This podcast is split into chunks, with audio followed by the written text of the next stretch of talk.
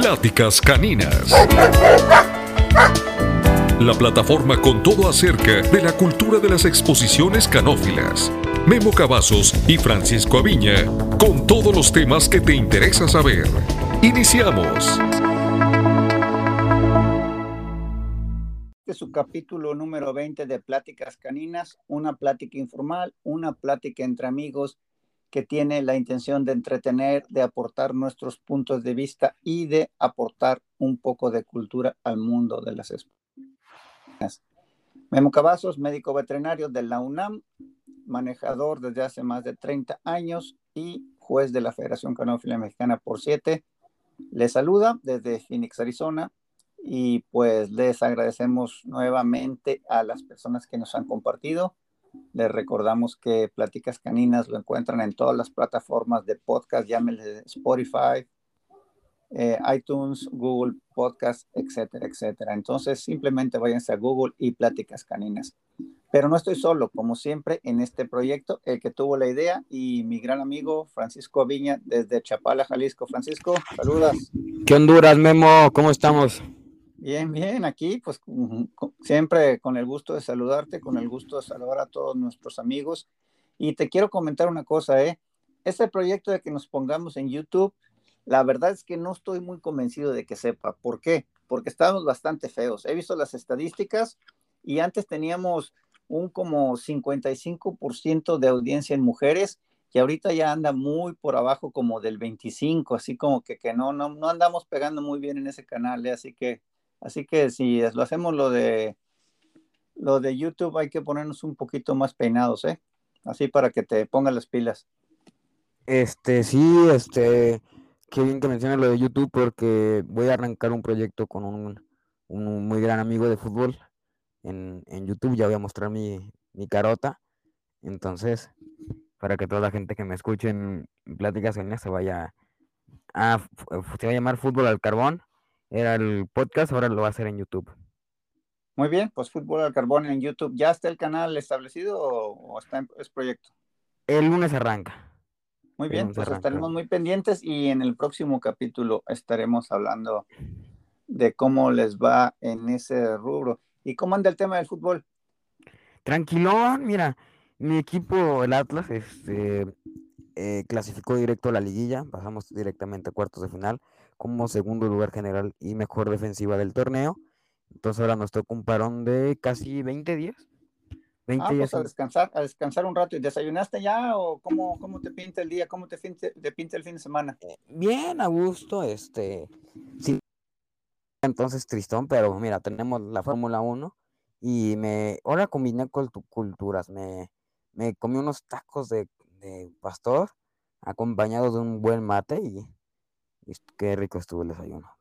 No, pues definitivamente una, una mezcla extrafalaria, una mezcla muy, muy americana.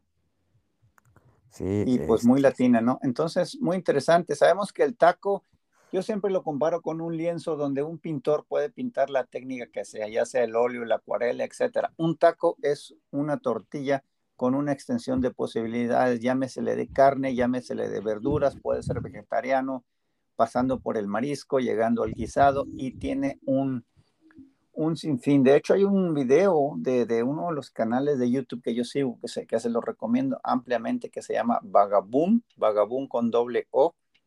Este cuate es un suizo que está casado con una muchacha de Monterrey y tiene un video del taco que se lo recomiendo ampliamente. De hecho, fue la manera en que yo conocí este canal. Ricardo Foresteri compartió este video en Facebook y fue como me enganché y es uno de mis canales favoritos. Pero bueno, Francisco, ¿qué te parece si hoy hablamos de un tema técnico? Sabemos que los temas técnicos han sido los que, los que más nos han solicitado nuestros amigos que se comunican. Un saludo a todos los que se comunican con nosotros, sobre todo los de México, de Perú, España, etcétera. Y les recordamos que más escuchado, me parece que es el número dos o el número tres, que es el de cómo preparar un perro para exposición. Es donde hablamos de manera general y de ahí ya desglosamos en los siguientes capítulos técnicos que son cómo, cuál, cuál es el tipo de correa, cómo mover al perro, cómo posarlo. Y el punto de partida del capítulo de hoy va a ser eh, las tres situaciones en donde el juez va a observar al perro. Una es en estática, una es moviendo y la otra es cuando llega el perro después de la ida y vuelta. De eso quiero hablar, cómo llegar con nuestro perro frente al juez. Y conjunto a este tema, vamos a hablar de las vueltas de cortesía. Eh, la transición es un momento importante en el ring en donde le estamos ordenando al perro que se esté quieto, que se esté posado porque va a ser examinado y sabemos que entre más quieto esté, el perro va a ser más apreciado. Como, como dicen por ahí, el que se mueve no sale en la foto, entonces entre más quietecito esté el perro, mejor se va a ver. Y cuando lo mandamos a mover, lo mandamos, primero nos mandan de ida y vuelta. Hay perros que les cuesta un poquito de trabajo entenderlo y es por eso que siempre hay que indicárselo tanto con la voz como dándole un, un golpecito en la cabeza, en el pecho, debajo del hocico, etcétera, para el momento de arrancarnos sepa que, que no diga, pues me estás diciendo que me esté quieto y ahora quieres que me mueva fluido y hay perritos que se sacan de onda en ese sentido. Entonces, algo que tener muy presente. Y es el momento en el que tendemos a hacer las vueltas de cortesía. ¿Qué nos puedes decir, Francisco? ¿Eres partidario? ¿Estás en contra? ¿Hay polémica? ¿Son necesarias? ¿Son indispensables? ¿Ayudan? ¿Pierden tiempo? ¿Qué, ¿Qué, hay en tu cabeza? Yo sí le, yo sí siempre, casi siempre las hago. Este, rara la vez que, que no. Eh, yo soy muy partidario, siento que le das eh, chance, se le podría llamar, eh, al perro, dar tres, cuatro pasitos antes para arrancar un poco más sobrado, más ya sin ya sin sin el la velocidad de me acaban de tocar y, y déjame pongo a, trotar. Le das dos, tres pasitos antes y, y ya. Bien, bueno, este momento de la transición, antes de que les hable yo de mi concepto de las vueltas de cortesía, eh, un error que veo mucho en muchos de mis estudiantes, como saben ustedes, yo doy clases de, manejo un par de días a la semana, y es que cuando quiebran el, el, stack, cuando quiebran el posado y dan un pasito para empezar a enrollar la correa, etcétera, dejan ir la cabeza del perro. Y a veces, si es un perro de pata corta, como un Dachshund, por siempre acaba la nariz en el piso y eso distrae al perro, ya se pone en el cerebro los olores que está captando y eso de una manera u otra lo desconcentra. Lo repetimos prácticamente en muchos de los capítulos, controlar la cabeza es muy importante y en ese momento también. Yo lo que hago, y esto lo aprendí en un seminario que hace como tres o cuatro años dio al famosísimo Andy Linton, excelso manejador de Doberman, definitivamente mi ídolo y ídolo de muchos nosotros y él decía que en el momento de la transición debes de con la mano derecha sujetar la correa y mantener un poquito de tensión de manera que nunca se pierda el control de la cabeza. Lo sostienen del collar. Mucha gente se va a enrollar la correa y deja que la cabeza se vaya. No, con la mano derecha a un 40, no sé, 30 centímetros de la cabeza, sujetar la correa, en, con tu mano izquierda enredas la correa que siempre debe ir invisible adentro de la mano, nunca por encima de los dedos, debe de no verse. El juez debe estar viendo tu mano y que la correa ya sale por abajo o por arriba, generalmente por abajo. Y eh, a la hora de arrancarte, eh, continuar con la presión y ya hacerla con la mano izquierda. Entonces, dicho esto, voy a hacer un pequeño punto y aparte. ¿Y qué piensa, qué pienso yo de las vueltas de cortesía? Como juez, la verdad es que a veces son enfadosas, eh, no le gustan a la mayoría de los jueces, me lo han dicho varios, se lo he preguntado y no consideran que sean muy necesarias, ¿no? Más sin embargo, pues el juez no se va a poner a decirte, oye, no, no hagas vuelta de cortesía, ¿no? Él, él va a ponerse a ver al perro y punto, ¿no? Y Em, eh, yo pienso que el perro ya perfecto, el perro que tiene dos años en el ring, el perro que ya es campeón, no tiene necesidad de hacer estas vueltas y yo trato de hacerlas en lo personal lo menos posible. Yo no soy partidario de estas, a menos de que el perro lo necesite. Yo siempre me considero un manejador muy básico y siempre me gusta hacer lo indispensable para que el perro brille. Lo que todo aquello que no necesita, yo no lo hago por eso es que esas correas con cuentas de colores y piedras y que le ponen el nombre del perro en los cuadritos y que esto y que el otro, yo no soy partidario de esto. Llámenme simple, llámenme sin chiste, pero a mí me gustan las correas de un solo color que combinen con el perro, que contrasten con el perro o que se pierdan en el perro. y punto y se acabó, ¿no? Yo soy muy, muy así. ¿Por qué? Porque pienso que el perro es lo más importante y, y es donde debe estar centrada la atención. No me gustan las distracciones y, más sin embargo, la vuelta de cortesía, cuando es necesaria, es muy, muy útil. Voy a poner dos ejemplos. Vamos a suponer que tenemos un samoyedo, un basengi, una quita, un malamut, que son perros que todo el tiempo deben de llevar la cola sobre la espalda, ¿no? Y nuestro perro ese día es un cachorro, es, un, es tímido, está asustado, su primera vez en el ring, no se siente bien, cualquiera de estos factores. Y recordamos que el manejador debe de adaptarse rápido a todo este tipo, de situaciones. Y vamos a suponer que la ida y vuelta es de una vuelta de, de 20 metros. Y sabemos que este perro se tarda 4 o 5 metros en levantar la cola. Después de eso, es decir, casi a la mitad de la ida y vuelta, ya la va a parar bien. Pues bueno, vamos a darle un pequeño círculo que va a ser de 4 5 metros, 3 metros, 3 y medio.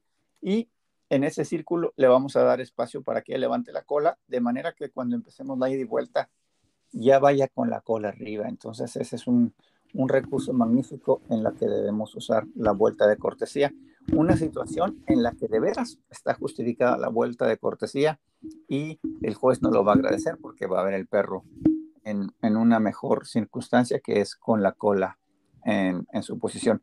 Y el ejemplo, el segundo ejemplo que voy a dar es cuando el perro es muy activo, pues, generalmente en cachorros, perros que llegan con mucha energía al ring, etcétera, y ese pequeño círculo de 3, 4, 5 metros va a servir para que se calme, para bajarle un poquito la pila, como solemos decir, y va a hacer que la ida y vuelta sea un, un poquito más en cadencia. ¿Qué piensas tú de estos perros, Francisco, los tímidos y los hiperactivos? Eh, los, los hiperactivos, que sí es muy necesario la vuelta de cortesía, y porque hay, hay aparte tienes la oportunidad de meterle dos, tres jaloncitos pequeños, pero para volver a traerlo al, al momento, y los tímidos impulsarlos, darles en en esa vuelta ánimos, eh, una palmada que otra y, para que salgan al, al y vuelta con... Exactamente, es un momento de relajación, un momento de que se ubiquen. También si es un perro que está en la mesa, un perro de mesa, lo ponemos en el piso, le da un poquito de espacio a familiarizarse con el pasto, familiarizarse con los olores, etcétera, etcétera. Entonces, en ese caso definitivamente es muy conveniente. ¿Algo que se me olvide, Francisco? De la vuelta de cortesía, según yo no. Muy bien. Muy bien, ah, pues ahí queda eso. Les recordamos que nosotros no tenemos la verdad absoluta, tenemos simplemente nuestra opinión. Hablamos desde nuestras experiencias, lo que nos ha funcionado y cualquier comentario al respecto, cualquier crítica, cualquier pregunta es bienvenida. Saben que nos encuentran en el Facebook Pláticas Caninas, es la, principal plataforma con la que se comunican con nosotros. Muy bien, pues dándole la vuelta a la página, me gustaría hablar de la manera de llegar frente al juez. El juez vamos de la ida y vuelta, ya tenemos un capítulo de cómo mover a su perro. Si alguien tiene duda, eh, lo invito a que lo visite, que lo escuche o que lo escuche de nuevo. Pero cuando llegamos frente al juez, ¿qué es lo que pasa? Ese momento es el momento más débil como manejadores. En la mesa o en el posado, si tenemos un perro con mal frente, tenemos oportunidad de de enderezarle las patas y dejarlo por, un, por todo el tiempo que se esté posando, a menos de que esté demasiado mal, ¿verdad? Eh, en una posición óptima y el juez va a ver unas patas de enfrente bien derechitas, igual que en los corvejones. Si tenemos una espalda, eh, una grupa levantada, a lo mejor si lo estiramos un poco, va a verse mejor en los casos de perros de espaldas planas. Si tenemos un whippet, por ejemplo, que es un borzoi, que es de una espalda curvada, si le picamos un poquito en el abdomen, se va a arquear un poquito más, pero todos esos trucos que sabemos que se juega con el balance del perro, no vamos a tener la oportunidad de usarlos cuando lleguemos frente al juez. El perro va a estar en el piso y en teoría no se debe de tocar. Por favor, Francisco, acuérdame hablar al final de esto de que no se deben de tocar, porque muchos jueces sí lo permiten. Pero bueno, el punto es, voy a poner, por ejemplo, nosotros debemos estudiar a nuestro perro, conocerlo bien y saber desde qué ángulo se ve mejor, cuáles son sus faltas en ese momento de acuerdo al patrón de perfección racial. Hay perros que están creciendo, hay perros que no se les ve bien la espalda cuando son jóvenes, Hay perros que por el temperamento no ponen la cola en su sitio, etcétera, etcétera. Voy a poner un caso hipotético de este, vamos a trabajar en un beagle, quiero que todos lo pongan en la mente, y el beagle se va a la ida y vuelta y regresa. Si este, eh, hay una manera de llegar que es dejando la cabeza frente al juez, es decir, el perro viendo al juez directamente. Hay ocasiones en que te dice, ida y vuelta y mirando a mí. Cuando te dicen así, pues no te queda otro, otra opción más que, más que ponerlo de frente. Pero cuando te dicen ida y vuelta, tú tienes la opción de pararte a la distancia que tú quieras y dándole el ángulo que tú quieras al perro, ¿no? Entonces, si este, vamos a suponer que este Beagle no pone la cola arriba, no es algo muy importante realmente en la raza, pero es en lo que yo llamo el wow factor, cuando un Beagle llega y se ve perfecto, al igual que un Terrier, etcétera, deja la cola arriba cuando se para, pues es fantástico, ¿no? Entonces vamos a suponer que este cachorro está creciendo y no tiene muy buena espalda y tiene una bonita cabeza y unos bonitos aplomos de adelante. Lo voy a poner y lo voy a poner de frente y lo voy a poner ligeramente lejos del juez, uno o dos metros más alejado de lo que comúnmente dijeran. ¿Por qué? Porque le vean el top line. Ahora, amigos, ustedes me dirán, pues el juez no es tonto, ¿no? El juez tiene pies y puede darse la vuelta y puede ver la espalda y puede verlo incluso de los corvejones, etcétera. Y yo generalmente cuando juzgo pienso que es muy, muy importante porque ese momento en el piso es cuando está más en su estado natural, ¿no? bueno, aparte de cuando está moviendo, por supuesto, pero muchos jueces no van alrededor. Recordamos que presentar un, perro es eh, muchas veces de tomar nuestras chances, como se dice en inglés, take your chances. Perdón que hable en inglesismo, pero a veces se me salen. Em, entonces, tenemos la oportunidad de que el juez esté cansado, que no le interese, que no le interese la espalda del perro, que vaya tarde, que no quiera darse la vuelta para verlo, entonces, si en ese momento logramos esconder un poquito lo de la espalda y vamos a suponer que tiene un implante bajo de cola, pues ya, ya estamos incrementando un poquito nuestra oportunidad de ganar, ¿no? Que el perro va a mostrar esos efectos cuando esté moviendo alrededor, no lo sabemos, a lo mejor cuando, cuando se mueve no los tiene y pues ahí vamos un poquito de gane. ¿Cómo ves este tema, Francisco? Eh, concuerdo en todo, en casi todo lo que dices.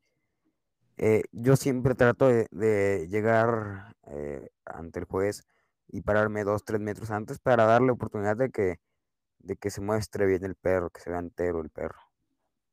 Ahora, cuando tenemos una buena espalda, una mala espalda, vamos a poner un perro chico, llámesele en un terrier o en un beagle, una mala espalda, y nos le acercamos bastante al juez, es decir, nos quedamos a medio metro de él y le damos la cabeza, incluso si le damos el perfil, desde ese punto de vista, el juez no va a poder ver la espalda.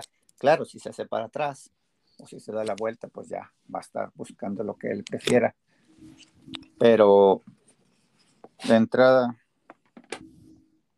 ¿Qué andas siguiendo, Memo? Espérame, se me desconectó el micrófono. Un segundo, tenemos aquí un problema técnico que no sé ni cómo pasó, pero. Se sigue escuchando muy bien, ¿eh? Enseguida estoy con ustedes. Muy bien, como les decía, ¿me está escuchando bien? Sí, te estoy escuchando perfectamente. Bueno, pues vamos a seguirnos sin micrófono. Eh, entonces, em, esa es la situación. Ahora, cuando tenemos un perro con excelente implante de cola, con excelente espalda, pues vamos a ponérselo de perfil. Eso es lo óptimo, o, tres cuartos, ¿verdad? Ahora, cuando tenemos un perro de fea cabeza, no quiero decir que se lo vamos a poner enseñándole, enseñándole la cola del perro, ¿no? Obviamente eso no, no es lo indicado y no es lo que estamos buscando. Y, y pues hay que hacerlo todo con medida, todo con moderación y todo siempre poniendo cara como que lo estamos haciendo inocentemente. Eso también es, es importante, ¿no? Que parezca que no, que no pretendemos engañar a nadie, ni mucho menos. ¿Qué opinión te merece esto, Francisco? Eh, es importante que se vea que que somos 100% sinceros a la hora de, presentar un perro. Ajá, ahí está ya de vuelta el micrófono, espero ah, que me mejor. Este, pues sí, eso, eso es importante también y, pues siempre cuando yo digo hacer cara como de que no te estás dando cuenta que lo quieres hacer, ¿no? Eso es, es, un, truco que usamos los, los manejadores de tiempo. Poner cara de... estoy olvidando de este asunto del ángulo poner cara de inocente. Ah, de buscarle, de conocer bien al perro y de buscarle el mejor ángulo que digas. el entrenamiento en este ángulo y ahí tengo que a la hora a la hora de la de la exposición darle así. Sí, Siento que iba... tomando fotografías, ahora con los celulares es muy fácil hacer video, hacer fotografías Mira, y estudiar cuál es el ángulo mejor de nuestro perro es muy, eh. muy importante, pero sobre todo no estar ciegos, ¿no? Si nuestro perro no tiene una buena cabeza, si sabemos que los ojos son muy claros para lo que indica la raza, si es un, un Rottweiler con ojos amarillos, pues obviamente lo voy a poner de lado y lo voy a poner bastante lejecitos del juez. Bastante lejecitos no quiero decir que a la, a la mitad de la ida y vuelta me voy a parar y lo voy a poner de perfil. No, no, no, simplemente vamos a decir que dos metros es una distancia estándar a la cual nosotros debemos de llegar. Pues lo voy a poner tres, a lo mejor tres y medio. Y si el juez no se da la vuelta para verle la cabeza, seguramente ya le vio los ojos cuando estaba posando, pero pues vamos a evitar que se los vea una segunda vez y siempre debemos tomar acciones a que, a que vaya hacia ese lado, ¿no? A que no vean los defectos de nuestro perro, las faltas, y a que vean los defectos. Por ejemplo, una angulación posterior malísima, también voy a llegar con el perro y lo voy a poner de frente, voy a tratar de que no vean eso, ¿no? ¿Qué era lo que te había dicho que, que tenemos que recordar, Francisco? Eh, Ah, se me fue lo que me había ah, de no tocarlo, de no tocarlo. generalmente, yo me acuerdo de Alfredo González, un, un juez de, muchos años de México que ya no está juzgando, ya no está con nosotros, y decía, y de vuelta, no lo toques, déjalo frente a mí. Pero generalmente es la teoría es esa, que tú llegues y el perro llegue en estado natural, pero cada vez más y más y más se ve en Estados Unidos, sobre todo en las razas grandes, más bien únicamente en las razas grandes que le agarran una pata del frente y se la arreglan, que lo mueven un poquito de lado para que se ajuste. Y pues si uno siente que el juez se lo va a permitir y el perro de plano está muy mal aplomado, yo soy partidario de hacer este tipo de cosas. Y vamos, si te dicen, no, no lo debes hacer, déjalo suelto, pues ya, te la estás jugando un poquito en contrariarlo, ¿no? Pero bueno, son, son cuestiones que uno debe valorar y a veces hay que seguir los instintos. Si vemos un juez muy risueño, muy bonachón, no es lo mismo que vemos un juez que, que ni siquiera nos regresa el saludo, debemos actuar con un poquito más de, más de precaución. Eh, algo que se nos olvide, Francisco, ¿qué, ¿qué, te pareció el capítulo? Estuvo muy bueno, muy interesante, siento que le va a servir mucho a las... sí, pienso que tocamos las cosas como siempre, de manera concreta, tratamos de no poner paja de ajustarnos al formato de entre 20 y 30 minutos. Ahorita llevamos, si no me equivoco, 22 minutos de, de este programa y pues vamos a darle el cerrojazo final, Francisco. Me parece que... ¿Cómo te encuentran en las redes sociales quien se quiera comunicar contigo? Eh, Instagram F-Avina27, Facebook Francisco Aviña Barragán y eh, YouTube Fútbol al Carbón MX. Perfecto. Fútbol al Carbón MX en YouTube. Esperemos que, tu proyecto prospere. Y mi nombre es Memo Cavazos.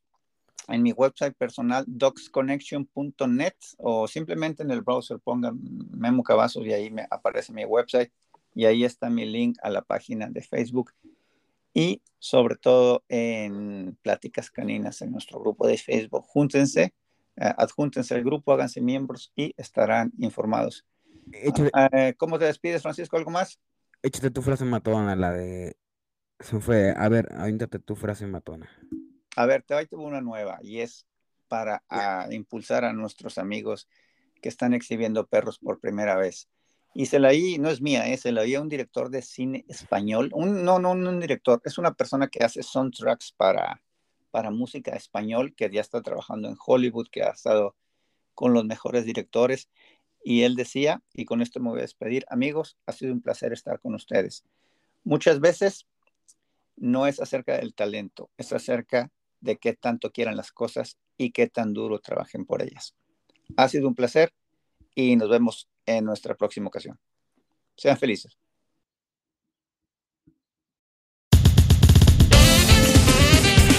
Has escuchado la voz de los expertos canófilos, Memo Cavazos y Francisco Aviña tendrán mucha más información en el próximo episodio. Esto fue Pláticas Caninas.